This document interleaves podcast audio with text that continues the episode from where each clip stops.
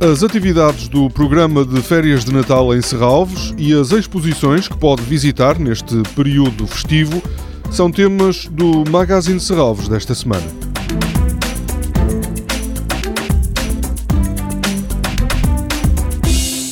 Ao contrário do que acontece durante todo o ano, nas duas próximas segundas-feiras, 26 de dezembro e 2 de janeiro, o museu, a casa e o Parque de Serralves estarão abertos, o que poderá representar uma oportunidade para visitar algumas das exposições que continuam em Serralves. Por exemplo, a exposição de Michael Kreber de Living Wedge. O pintor alemão é considerado um dos mais influentes artistas das duas últimas décadas. Apesar disso, esta é a sua primeira exposição em Portugal. No Museu de Serralves estão cerca de uma centena de obras que, na opinião de João Ribas, comissário da exposição e diretor adjunto do Museu de Serralves, demonstram de forma clara a importância do trabalho de Michael Kreber. Podemos dizer que estas 100 obras são, de uma certa forma, uma tentativa de lidar com um problema chamado pintura. Sem receio de afrontar convenções também. Não? É? Sim, e até próprio uma das maiores, que é, de uma certa forma, que um artista só deve mostrar o que é bom, ou só deve mostrar o melhor.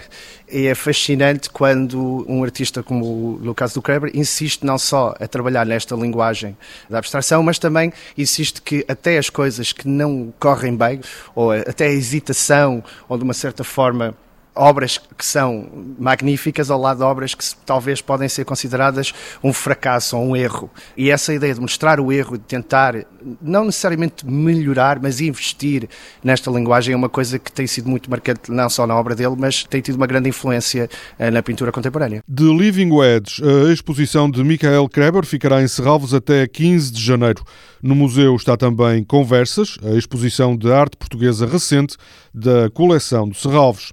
Até 22 de janeiro poderá encontrar obras de Pedro Barateiro, Pedro Cabrita Reis, André Cepeda, Jorge Molder, Musa Paradisíaca, Julião Sarmento e André Souza, entre outros. Na Casa de Serralves mantém-se a exposição cuja abertura foi um dos grandes acontecimentos de 2016. Juan Miró, Materialidade e Metamorfose abarcam um período de seis décadas da carreira do artista catalão. É a primeira vez que são mostradas ao público as obras de Miró que pertencem ao Estado português. No Parque de Serralves ainda pode ser vista a obra da sul-coreana Aeg Yang, Parque de Vento Opaco em seis dobras, uma encomenda do projeto Sonai Serralves.